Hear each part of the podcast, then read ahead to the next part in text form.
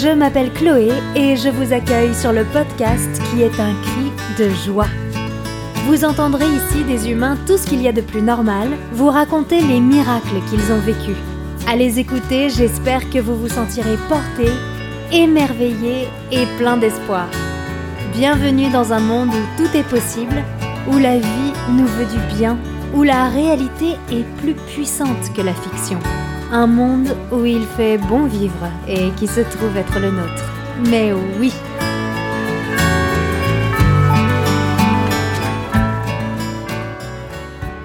Cette histoire est celle d'un appel à l'aide qui a bien été reçu 5 sur 5. Elodie avait 30 ans lorsqu'elle a décidé de mettre un terme à sa carrière de comédienne qui, malgré les nombreux efforts fournis pendant 10 ans, ne s'enclenchait pas. Elle se met en quête, essaie des choses, mais l'évidence tant attendue ne semble pas se manifester. Jusqu'au jour où, épuisée, à bout de solutions, elle demande, un peu fermement, que la vie ou les esprits, le destin, lui envoient un signe, un signe clair, qu'on lui montre le chemin. Presque immédiatement, Elodie est dirigée vers une nouvelle voie à laquelle elle ne s'attendait pas, la photographie. Mais ceci n'est que le début du chemin. Elodie finira bien par atterrir quelque part, trouver sa place, connaître la pleine réussite, mais seulement après une série d'étapes aussi fascinantes qu'improbables. C'est comme si la vie était venue la prendre par la main pour la mettre sur ses rails. C'est grâce à l'ouverture d'esprit d'Elodie que ce chemin plein de magie a pu s'ouvrir à elle. Je vous laisse dès maintenant découvrir son histoire lumineuse. Bonne écoute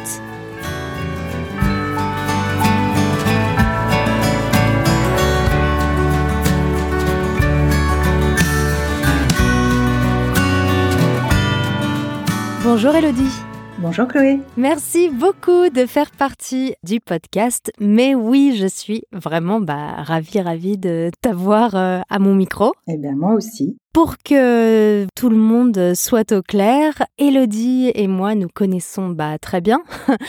euh, J'ai écrit un livre dans lequel elle a à peu près le deuxième rôle principal, donc euh, on ne va pas faire semblant de ne pas se connaître. On est très bonnes amies et je suis vraiment hyper heureuse de raconter cette histoire, donc merci. Avec plaisir. Alors, pour commencer, est-ce que bah toi tu peux commencer par te présenter? Alors, je m'appelle Elodie Suer-Monsner, euh, j'ai 44 ans. J'habite Paris et je suis photothérapeute et thérapeute du corps et de l'image. Ok. Est-ce que tu veux nous en dire un petit peu plus sur cette profession que je pense peu de gens connaissent? J'ai créé une thérapie euh, de la réparation de l'estime de soi à travers l'image. Et donc, je travaille euh, beaucoup avec euh, des femmes euh, dans l'acceptation euh, de leur corps, de leur image, dans la réparation des blessures, des traumatismes, à travers la photographie et le miroir. Ok, Allons-y. Alors, comme tu le sais maintenant, dans ce podcast, on donne une vie, ou en tout cas une seconde vie, à nos miracles. Donc, dans ce but, j'aimerais qu'on commence par dresser un acte de naissance de ton miracle et que tu commences par nous dire où et quand ton miracle s'est produit Alors, mon miracle s'est produit en juin 2010 à Paris 10e. Ok, génial. Est-ce que tu peux nous dire euh, un petit peu qui est-ce que tu étais avant que ce miracle ne se produise Dans quel état euh, était ta vie quand ce miracle est venu te cueillir? Je pense que j'étais un petit peu au désespoir et, en errance absolue. Euh, de trouver euh, ma voie euh, professionnelle. Ça avait été quoi jusque-là ta voie? Ah ben ça a été euh, beaucoup beaucoup de choses. Donc j'ai été comédienne à peu près pendant dix ans. Il n'y avait pas grand-chose qui se mettait en place, c'est-à-dire je, je, je mettais une énergie folle pour être comédienne. Vraiment, je faisais tout ce qu'il fallait faire. Je, je faisais les photos, les castings, j'étais présente, j'étais à l'heure, j'étais bien habillée, j'étais propre. euh, mais ça décrochait pas en fait. Et les seules choses que je décrochais, c'était des choses vraiment sombre euh, qui se passait pas très bien. Ma dernière pièce s'appelait La mastication des morts. L'auteur s'est suicidé, notre régisseur s'est suicidé, notre metteur en scène euh, nous traitait pas très bien. Et là, je me suis dit bon, pas très lumineux, si tu veux. Je crois que j'étais arrivée au bout de, bah, de ce qui était possible. Je gagnais pas d'argent, je galérais. Euh, malgré toute mon énergie et tous mes efforts, ça, ça se mettait pas du tout en place. Et financièrement, comment tu faisais, par exemple?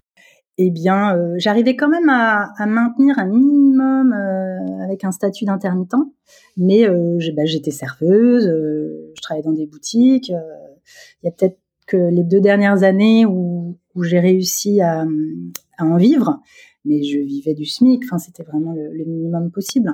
J'ai dû faire deux, trois, quatre pièces, une pub, une apparition dans, un téléfilm, et puis et puis, et puis de la figure avant mais euh, un petit peu plus, j'exagère un petit peu, mais enfin c'était pas à, à, 32 ans, euh, c'était pas quelque chose qui, qui, était viable. Ouais, et c'était pas ce à quoi tu avais rêvé, quoi. Non, moi j'avais rêvé d'être une star. et donc, euh, donc c'est vraiment cette pièce, la mastication des morts, qui t'a fait. Euh... Ouais. Si la mastication des morts, on a joué cette pièce pendant un, an et ça a été une longue descente aux enfers pour moi jusqu'au dernier festival d'Avignon où j'étais très très très mal euh, avec une troupe et un metteur en scène avec qui euh, c'était très très violent pour moi quoi. Et suite à, ça, je me suis dit euh, stop. Ah, donc je suis quand même assez endurante hein, parce que j'ai tenu quand même pratiquement dix ans à galérer et j'avais donc peut-être la trentaine, tu vois, je sais plus exactement à quel âge j'ai arrêté, mais j'avais besoin de gagner de l'argent, j'avais besoin de, de m'assurer un avenir, enfin j'avais besoin d'être un peu dans la réussite de quelque chose. Mm-hmm. Et donc j'ai décidé d'arrêter d'être comédienne et euh, j'avais un ami euh, qui travaillait dans une, une entreprise de, de, séjour linguistique et qui, qui m'a donné ma chance en fait. Qui m'a, j'ai été le voir, je lui ai dit voilà, je, je voudrais rentrer dans l'entreprise, je voudrais travailler. Euh. Je voulais avoir un peu une vie normale en fait, comme comme ce que je voyais un peu chez tout le monde, c'est-à-dire aller au travail, avoir des horaires, avoir un salaire. Mm. Euh, qui m'a donné ma chance et je suis rentrée dans cette dans cette boîte où j'ai donc j'étais responsable pédagogique pour la France euh, de séjour linguistique. Alors j'ai vite compris que l'entreprise, euh, c'était pas tout à fait mon truc non plus. Euh, mais en tout cas, ça m'a fait du bien, ça m'a structuré. J'avais des collègues, j'allais au travail, j'ai enfin de l'argent qui arrivait sans lutter. Et puis surtout, j'étais en CDI et j'ai pu m'acheter un appartement. Ah ouais. Et ça, ça a été quand même pour moi extrêmement fondateur de me sentir un petit peu plus en sécurité. Ouais, ouais, ouais. Et puis tu rentrais un petit peu plus, comme tu disais, dans la vie normale d'une trentenaire. Euh, je me sentais un petit peu plus légitime dans ma vie, un petit peu plus reconnue. Hmm. Euh, puis c'était une boîte assez festive, euh, très internationale, donc j'ai commencé à beaucoup voyager. Ça faisait du bien, tu vois. Il y avait un peu de légèreté dans ma vie qui, qui arrivait. Hmm.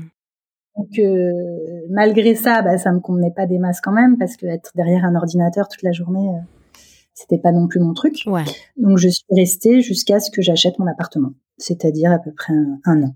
Bah du coup, euh, génial, tu as un toit au-dessus de ta tête, euh, tu ne travailles plus en entreprise.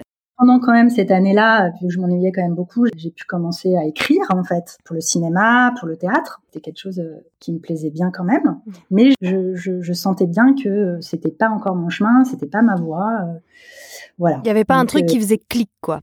Non, c'était pas encore aligné. Tu vois, j'étais pas encore euh, moi-même vraiment. Hmm. Bah là, je me suis mise au chômage, retour à la case départ en fait. Qu'est-ce que je vais faire de ma vie? Et donc je me rappelle un jour, euh, je me suis dit, bon, ça suffit maintenant, parce que c'était quand même très angoissant. Je repartais à zéro, 31 ans. Euh, alors bon, j'avais mon appartement, donc j'étais un petit peu plus en sécurité, mais quand même, c'était quand même très désespérant de pas de pas trouver son chemin. Tu te sentais euh, à l'écart des gens autour de toi, enfin. Ben, je me sentais, euh, tu sais, comme la fille qui est pas normale. Je continuais quand même à écrire pour euh, pour le théâtre ou le cinéma, mais mais, mais quand tu sens que c'est pas ça, tu peux pas être en paix, tu peux pas être bien. Tu es, toujours en, en, en, quête de quelque chose. Hmm. Tu es toujours en train de te chercher, de te trouver, quoi. Ça s'arrête jamais, en fait. Voilà, j'avais commencé, tu sais, un peu à lire euh, Deepak Chopra, euh, euh, des livres un peu comme ça de développement personnel. Et hum, qu'est-ce que t'enseignais ces livres? Ces livres, ils m'enseignaient un truc absolument miraculeux, justement. C'était que bah, tout était possible dans la vie. Il n'y avait pas de limite, en fait, mmh. et que et qu'il fallait demander, en fait, que tout partait de nous euh, j'ai commencé à, à, apprendre qu'il y avait des guides, peut-être qui pouvaient nous donner des, des réponses, euh, l'univers, ce que c'était, euh, la loi de l'attraction. enfin, vraiment que qu'il n'y avait pas de limite au miracle de la vie et qu'il fallait pas se limiter. Alors aujourd'hui, je trouve que c'est un peu simpliste quelque part, mais à l'époque c'était très important parce que ça, ça m'a permis de comprendre que je me limitais beaucoup en fait. J'avais des croyances très limitantes et négatives sur ce qui était possible ou pas dans la vie. Hmm. Là, je découvrais on me disait qu'en fait tout était possible. On avait un peu appris l'inverse depuis toute petite. Donc c'est suite à ces lectures et ces découvertes que je me suis retrouvée à avoir une, spiritualité et à commencer à parler à, mes guides. On va les appeler comme ça. D'accord. Je les appelle les loulous. Et, euh, et un jour, j'étais vraiment désespérée, j'étais très en colère, je, je, ne comprenais plus rien. Je, ce que je lisais dans les livres ne se mettait pas en place dans ma vie. Euh, J'avais l'impression d'être bernée, d'être flouée. Euh, et ça, c'était pas ok pour moi. Et donc un jour, je, je m'énerve et je leur dis bon, maintenant ça suffit les loulous, montrez-moi ainsi, montrez-moi là où je dois aller, montrez-moi ce que je dois faire, parce que là, moi, j'en peux plus. Voilà, je peux pas aller plus loin. Hmm. Et qu'est-ce qui s'est passé? Euh, je crois que c'était le 14 juillet. Et je vais à une soirée et il se trouve que la soirée était à côté de chez ma mère. Ma mère était pas là et donc il était tard et puis moi j'habitais à l'autre bout de Paris et je me suis dit bah tiens je vais aller je vais aller je vais aller dormir chez ma mère ce sera plus simple pour moi.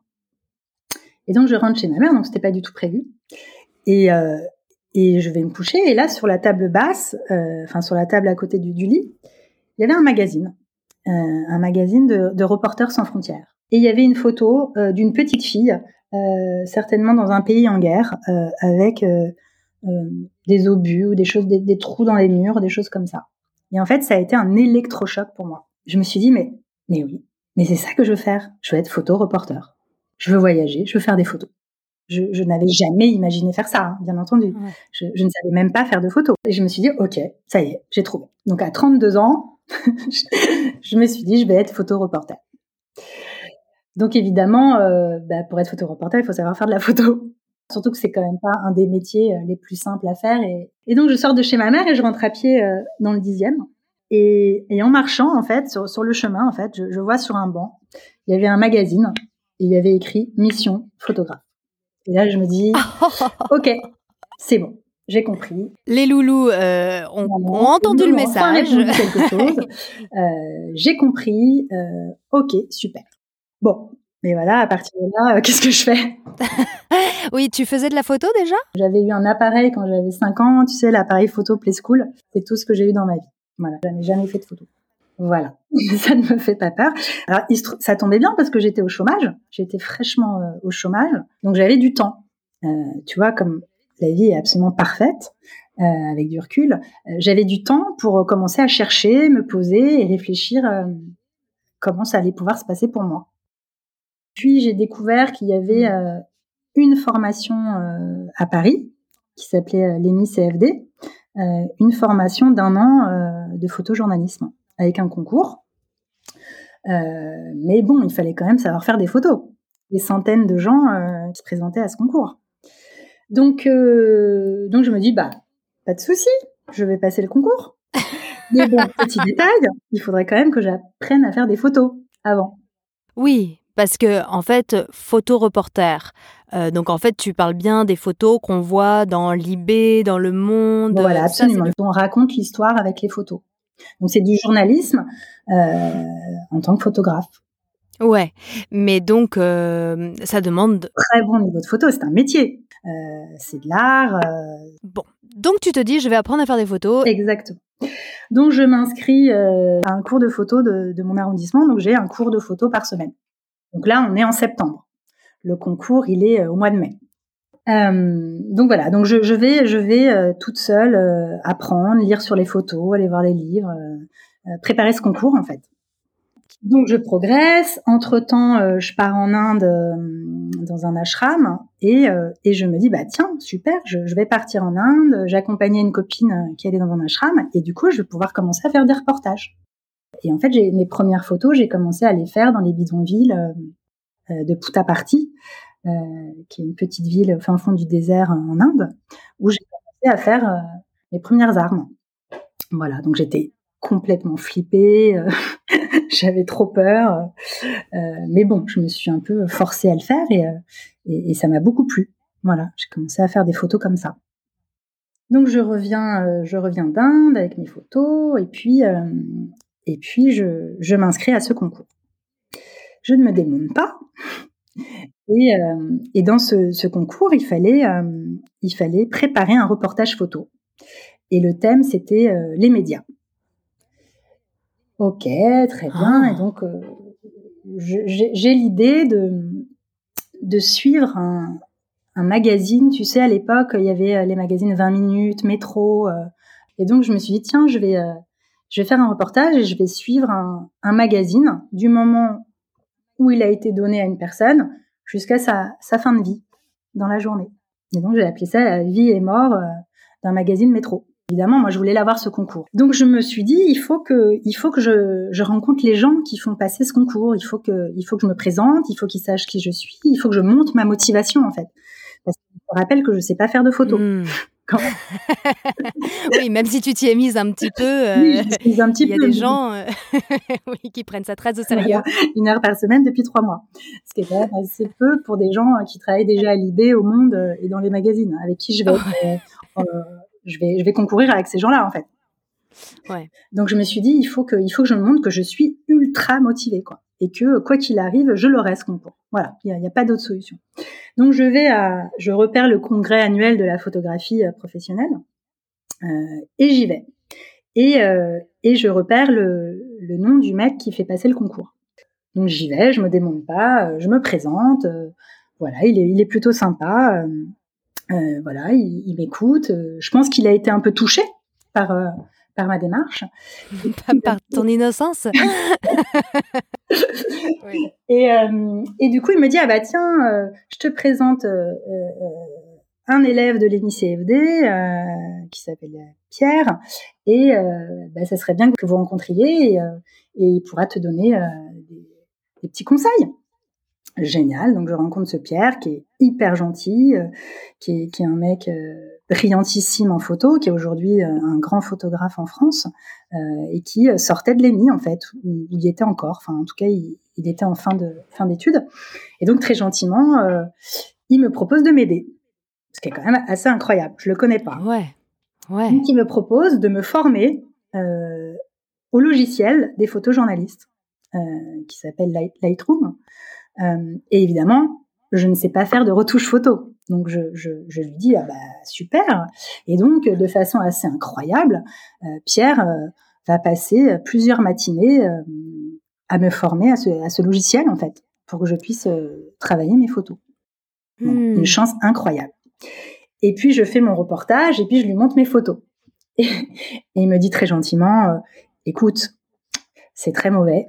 il ne rentrera jamais à l'émission avec ses photos. Et oh mince. et bah tu verras que je vais rentrer. Tu lui as dit ça? Ouais. Évidemment, je n'avais aucune technique photo. Euh, c'était vraiment. Euh, oui, puis j'imagine que tu devais, euh, tu sais, c'est quand on commence quelque chose un peu comme ça, d'un peu fou, il y a toujours, il y, a le moment où on se dit oui, c'est possible, c'est génial, et puis il y a quand même le moment où toi, tu as dû voir ses photos à lui. Il a pas eu un moment, t'as pas eu des, des, douches froides quand même En fait, moi j'ai peut-être une névrose qui est que rien n'est impossible je ne me dis jamais que ce n'est pas possible. Oui, mais ce que je veux dire, c'est que est-ce que tu n'as pas commencé, tout, en te disant que rien n'était impossible, est-ce que tu n'as pas commencé quand même à, à, paniquer, enfin à mesurer quand même ton, tes carences? Euh, C'est gentiment dit. Euh, non. ok. En fait, je voyais bien que ce que faisait Pierre était sublime et magnifique et que, euh, et que ça n'avait absolument rien à voir avec ce que je faisais, mais je me disais, mais si c'est mon chemin, je serai prise. J'y vais, quoi. On verra bien. Au pire, je serai pas prise. C'est pas grave. Ouais, ouais. Euh, ouais, Et Pierre m'a dit ça plutôt très gentiment pour pas que je me prenne un, un mur, en fait. Et me prévenir que, que mon niveau de photo n'était absolument pas assez suffisant pour que je puisse être prise euh, à ce concours. Donc j'étais un peu vexée quand même. j'étais quand même ah assez fière de mon reportage quand même parce que je m'étais vraiment euh, démenée. Euh. J'avais écrit au rédacteur en chef de Métro qui m'avait reçu, qui m'avait donné l'autorisation de faire ce reportage et de, et de prendre en photo le, le magazine Métro. Ah ouais, ça euh, aussi, ça a, un, ça a beaucoup de bol. Ah bah c'est énorme. Il m'avait organisé un, une séance photo à l'imprimerie du magazine Métro. Mmh. Donc j'ai été à Aubervilliers euh, à l'imprimerie la nuit euh, pour sortir, pour prendre en photo les tirages. Toutes les portes se sont ouvertes de façon assez incroyable. Et donc je fais donc ce reportage. je passe le concours. Donc il y avait un entretien oral, un écrit et le reportage photo. C'était Mhm. les trois épreuves du concours. Entre-temps, chose absolument incroyable, Métro m'achète mon reportage. Oh. Dingue. Ah ouais. Je montre mon reportage à Métro, au rédac chef, pour quand même qu'il voit ce que j'ai fait. Là, il me dit c'est génial, euh, moi je te l'achète, ça va illustrer euh, nos bureaux. Incroyable. Et là, j'appelle Pierre. Et je lui dis Pierre, combien je vends le reportage? Je ne sais pas. Donc là, il est quand même assez surpris. Mais chose incroyable, c'est que je vends ce reportage au magazine Métro au prix que, que Pierre me dit de le vendre, c'est-à-dire à un prix euh, professionnel. Je ne sais plus ce que c'était à l'époque, mais c'était peut-être 2000 euros. Enfin, c'était un Ouais, truc euh, ouais. énorme. Bon. Premier, premier miracle quand même. Un des miracles parmi les miracles. Et donc, je vais quand même passer mon entretien euh, oral, forte d'avoir vendu quand même mon reportage au magazine Métro. Ouais, c'est vrai que ça aide quand même pour le moral. Euh, J'avais un peu pécho la confiance là, si tu veux. Donc, je vais à mon entretien euh, oral, puis moi, j'ai quand même 10 ans de comédienne, donc euh, je suis quand même... euh, Moi, l'oral, c'est OK pour moi. Je suis sur scène et, et- et je sais que euh, ce qu'il faut faire pour montrer ma motivation, et, et voilà. Et évidemment, ça se passe super bien. Et je dis, je dis au mec, mais en fait, moi, je l'ai déjà vendu, le, le reportage. Et là, le mec me regarde, il me dit, quoi? J'ai jamais entendu ça de ma vie. Il me dit, mais c'est incroyable, qu'est-ce que c'est que ce truc? Il me dit, maintenant, les élèves, ils vendent, ils vendent leur reportage de concours. Et donc, le mec, il, il hallucine, en fait. Donc, le- l'entretien se passe très bien. Et il y avait, euh, dans ce concours, la possibilité d'être boursier. Parce que la formation coûtait quand même, à l'époque, 10 000 euros Ah oui. je crois qu'il prenait 19 personnes dans la formation et il y avait peut-être trois bourses. C'était le, le conseil régional qui prenait en charge peut-être, euh, je te dis n'importe quoi, euh, 60 ou 70% de la formation, du prix de la formation. D'accord.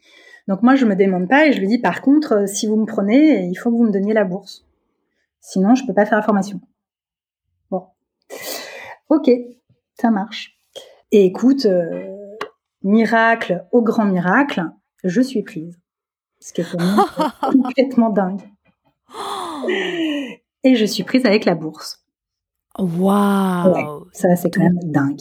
Ouais, donc tu es prise à cette formation euh, et tu n'as rien à payer. Alors, ah si, il me reste à payer, euh, je sais plus exactement les sommes, mais on va dire qu'il me reste peut-être à payer 2500 euros, quelque chose comme ça, D'accord. qui évidemment je n'ai pas.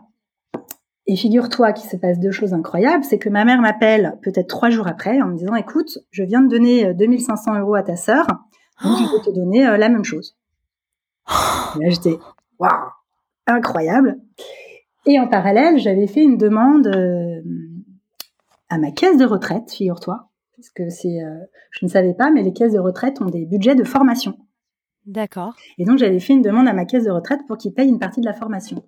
Et figure-toi que j'ai été, j'ai été exaucée. Donc, en fait, en fait, j'ai gagné de l'argent en passant ce concours. Parce que figure-toi que j'ai dû recevoir aussi 2000 euros de, de la caisse de, de retraite, plus le reportage que j'avais vendu. Enfin, ça commençait quand même euh, très, très Ouais, c'est vrai. Ouais, ça commençait bien, ouais. Donc en fait, donc j'ai été j'ai été prise et puis j'avais euh, tout l'argent dont j'avais besoin pour euh, et ben pour euh, faire payer mon école et surtout m'acheter un appareil photo. Quand même, Ouais, ça serait bien, ouais. Effectivement. je n'avais pas d'appareil photo professionnel. Oh, c'est hilarant. Donc, en fait, ça m'a permis de pouvoir acheter euh, le matériel dont j'avais besoin et de payer euh, la formation. Oh là là. C'est quand même assez incroyable, hein, quand même, génial. ce qui s'est mis en place pour que ça puisse arriver. Euh, donc me voilà partie faire cette formation de septembre à, à juin euh, 2010-2011. Et voilà, donc je suis quand même avec des gens qui sont très très très très doués en photo, hein, des, des gens dont- qui travaillaient déjà, euh, qui étaient déjà sur le terrain. euh. Donc moi, à côté, c'était ça a été dur quand même. hein. Il a fallu que je rattrape le, le niveau. Donc euh, ça a été difficile pour moi. Même si les miracles existent, la réalité de la vie reprend aussi un peu le dessus parfois. oui. Il a fallu que j'apprenne vite à faire des photos quand même, parce que parce que sinon c'était pas possible. Je pouvais pas suivre la formation. Donc ça a été quand même une année difficile pour moi. Euh, et puis au cours de cette année, euh, on avait un, un sujet de de fin d'école à faire, tu vois, un, un sujet euh, ouais de, de fin d'année. Ouais. Alors il faut savoir que dans cette formation, on était quatre filles et, et, le reste c'était des garçons. donc, bah, moi, j'étais pas tout à fait en phase avec ce que faisaient les mecs, qui étaient plutôt des choses plutôt dans la guerre, dénoncer des, des choses un peu peu dramatique. Mhm.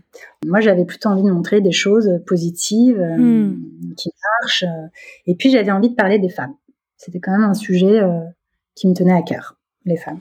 Voilà. Et c'est là où tu, tu rentres en scène. donc, nous, on s'était rencontrés l'année d'avant. on s'était rencontrés sur un sur un tournage parce que tu étais tu, tu es et tu étais comédienne et à l'époque quand je t'avais rencontré tu tu étais très mince. Et puis voilà, enfin, tu étais comédienne. Euh, euh, voilà. Et puis on se revoit euh, quelques mois plus tard.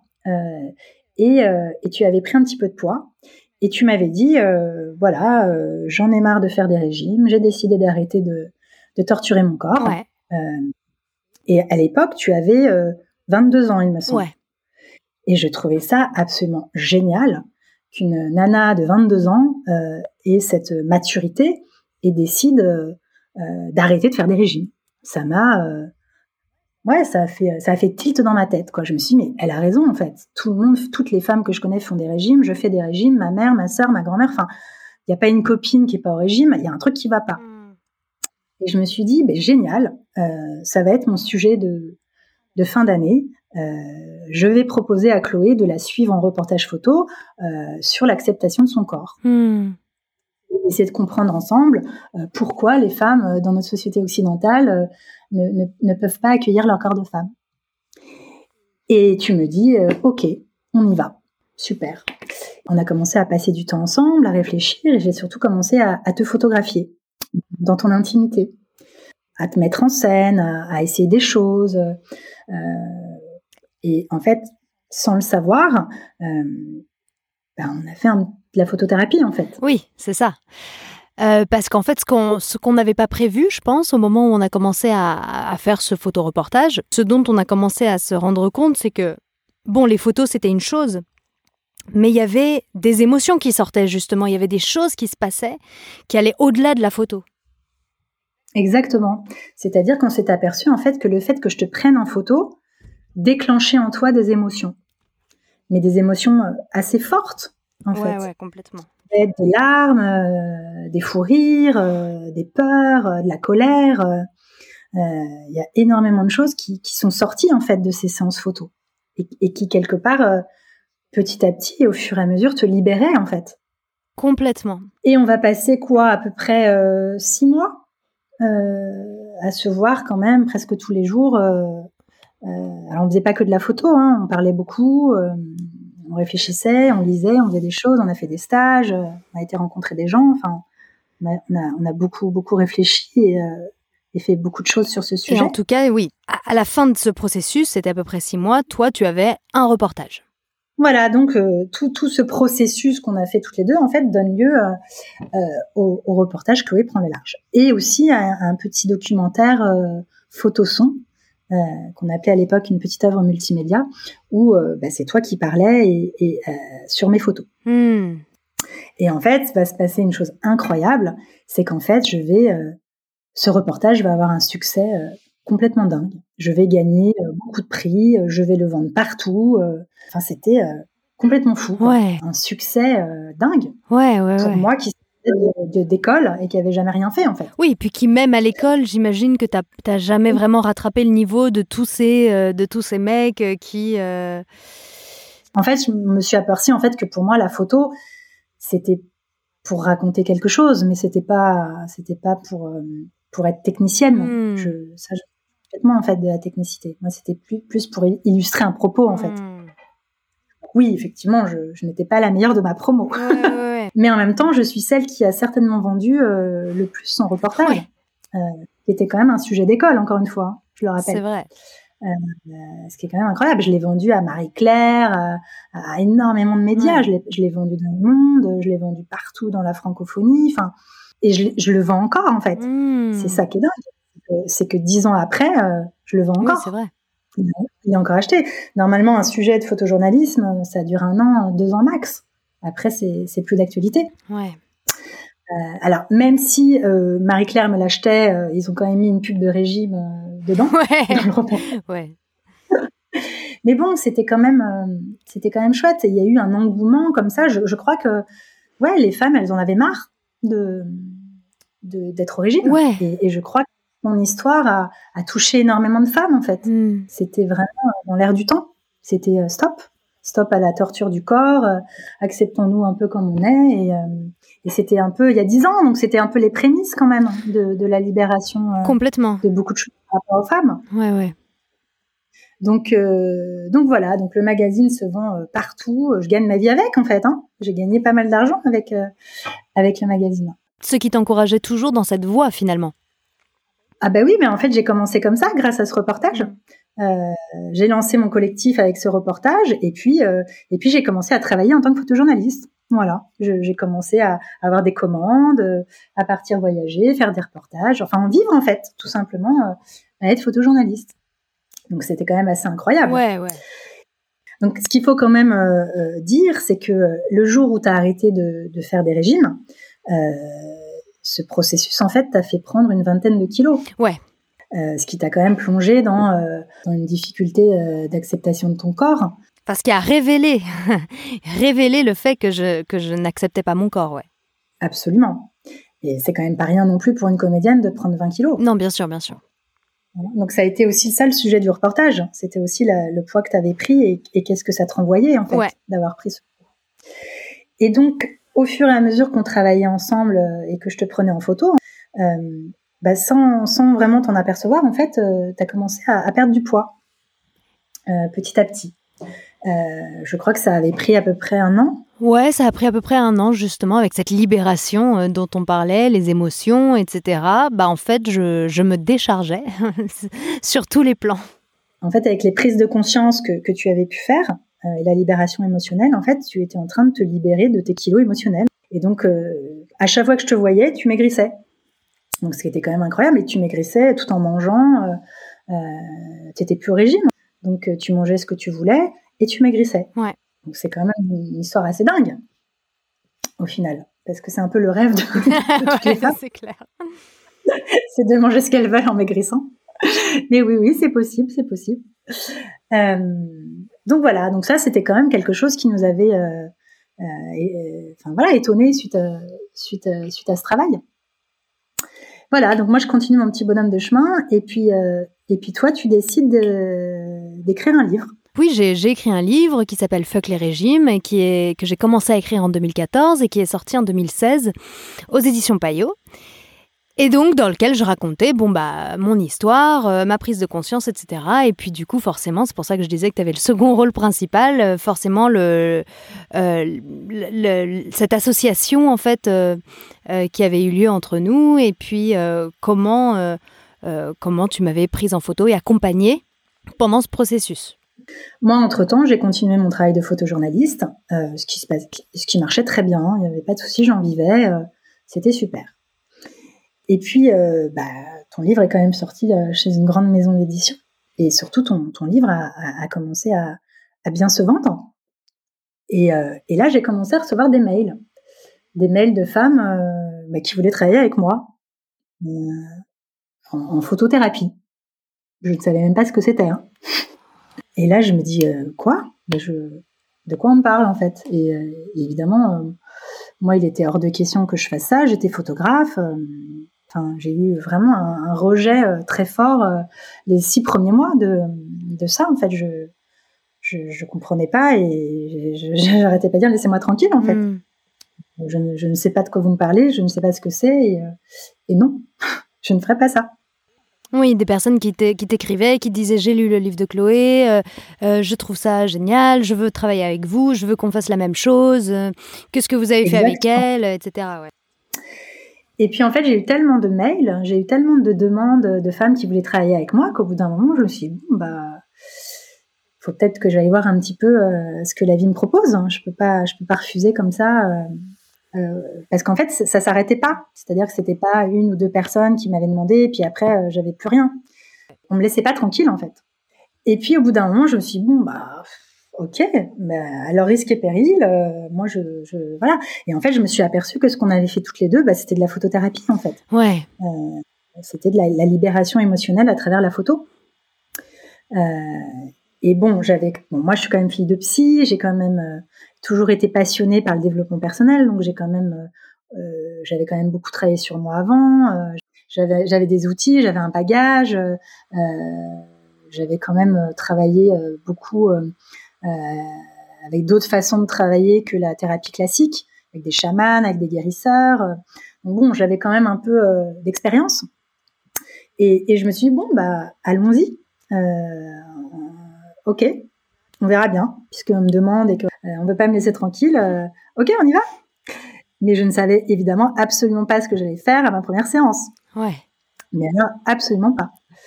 Euh, et puis en fait, bah, à partir du moment où j'ai accepté, j'ai créé ma méthode au fur et à mesure en fait que j'ai commencé à travailler euh, avec les femmes qui venaient me voir. Et en fait, ça ne s'est jamais arrêté. Ouais. C'est-à-dire que en fait, j'ai eu du monde euh, très rapidement. Ouais. De façon assez incroyable. et puis aussi, ce qui a été assez incroyable, c'est que j'ai eu tout de suite beaucoup de médias beaucoup de, de, de, de presse, de, de, de, radio, podcast, qui voulaient parler de la photothérapie. Donc ça, c'était quand même incroyable, Hmm. parce que c'est quand même rare de pouvoir avoir accès euh, Mais bien sûr. euh, aux ça. Et je me rappelle, j'avais une patiente à l'époque et j'avais déjà un premier article. Et j'avais dit à la journaliste, mais vous croyez quand même que, que je suis légitime, j'ai qu'une patiente. Mais oui, mais oui, c'est super. Bon, très bien. Donc me voilà avec un article et une patiente. Incroyable. Ce qui était quand même un peu dingue. Incroyable. Euh, Moi, je me sentais pas très légitime quand même dans, dans tout ça. C'était quand même un peu fou, quoi. Ouais. Euh, donc voilà, donc euh, donc euh, bah, à partir du moment où j'ai ouvert la porte, en fait, ça ne s'est jamais arrêté. Ouais. J'ai construit ma méthode comme ça, avec ce qui me semblait marcher, et puis en essayant en fait des choses qui me semblaient adaptées, intéressantes, et, et- et- et voilà. Et donc aujourd'hui, tu es photothérapeute. Et donc aujourd'hui, je suis photothérapeute, euh, thérapeute du corps et de l'image, euh, à plein temps, à plein temps, avec un cabinet euh, tout plein, ouais, qui ne désemplit pas. qui ne désemplit pas. C'est génial. C'est absolument incroyable, surtout que je n'ai jamais fait de pub, euh, je n'ai jamais démarché. Ouais, euh, c'est du bouche à oreille. euh, oui. Fait euh, de façon assez incroyable en fait. Euh, petit à petit, euh, bah, les médias, ton livre, Et puis les gens, je pense, sont contents. Tes patientes sont. bien sûr, les gens sont ravis, ça, puis surtout ça marche. C'est-à-dire que ce que je, ce que je fais fonctionne. Ouais, ouais, ouais. C'est que c'est une très belle technique euh, en soi, quoi. La, la photo, c'est c'est vraiment un support couvert d'émotions qui va immédiatement toucher l'émotionnel. Ouais, donc c'est très puissant. très, très puissant. Ouais, exactement. Donc en fait, euh, bah voilà, ça, ça a marché tout de suite et, et très rapidement, sans que je ne fasse rien et, et sans que je fasse aucune pub. C'était quand même assez Ouais, c'est clair. incroyable. Et puis surtout, tout ça n'aurait pas pu se passer. En fait, y a un moment, tu t'étais pas dit, bon, bah, je vais faire de la photo, quoi. C'est comme si ça t'attendait, ce truc. Ah Bah ouais, c'est comme si c'est. En fait, c'est comme si j'avais été photojournaliste pour être photothérapeute. Ouais. Tu vois?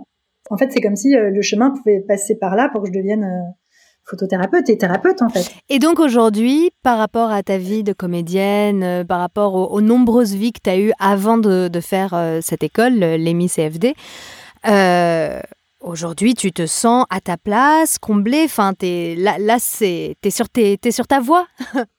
Oui, ben là, ça y est, je, je, je, suis pleinement moi. euh, c'est vraiment euh, tout ce que je suis. En fait, ça allie tout ce que je suis. Et puis surtout, de façon aussi incroyable, c'est que derrière, on est venu me chercher pour que j'enseigne ma méthode. C'est aussi euh, complètement dingue pour moi. bien sûr. C'est que c'est qu'après, en, en, 2010 en 2018, euh, voilà, on m'a on m'a demandé d'enseigner ce que je faisais. Ah ouais. Moi, complètement. Donc maintenant tu formes des thérapeutes, c'est ça? Voilà, voilà. Maintenant, je forme des, des gens euh, du milieu de la santé, on va dire, des photographes, des art thérapeutes, des, des thérapeutes, des infirmières, qui veulent utiliser cette technique euh, dans le cadre professionnel. Oh, c'est génial. Euh, ouais, c'est. Et puis j'enseigne euh, en Belgique, en Suisse, en France. Enfin, c'est incroyable. Enfin, ça, ça me- je, je, je n'en reviens toujours pas en fait de, de ce qui m'arrive. Ouais, bien sûr, bien sûr. C'est quand même, c'est quand même dingue. Tout ça pour ça. Ouais, c'est une histoire magique. Ouais, et puis surtout, voilà, euh, l'année dernière, j'ai même eu des reportages à la télévision. Euh, ouais, c'est que ça continue de prendre de, de prendre de l'ampleur en plus. Absolument, ça continue à prendre de l'ampleur, effectivement. Bon, bah, comme quoi, faut faut pas hésiter à crier sur les loulous de temps en temps. pas hésiter à demander au loulou. pas hésiter à demander au loulou. Que tous ceux qui nous écoutent demandent à leur loulou euh, des réponses. Euh, Mais assez fermement. Hein. Assez fermement, oui. Il faut, faut se fâcher. Parfois. Exactement. Euh, du coup, bon, bah alors, au début de cet épisode, on a commencé à dresser l'acte de naissance de ton miracle. Donc, on sait que ça s'est passé en juin 2010 à Paris 10e. Et maintenant, je voudrais savoir si tu pourrais lui donner un prénom. Eh bien, écoute, je pense que je vais l'appeler photothérapie.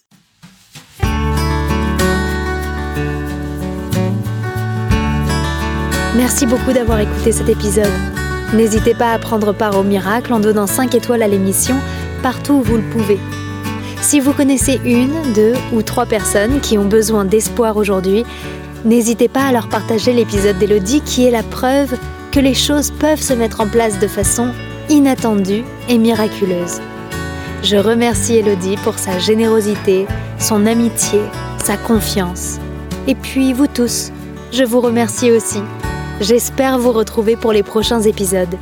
D'ici là, n'oubliez pas que dans la vie, tout est possible, même le meilleur.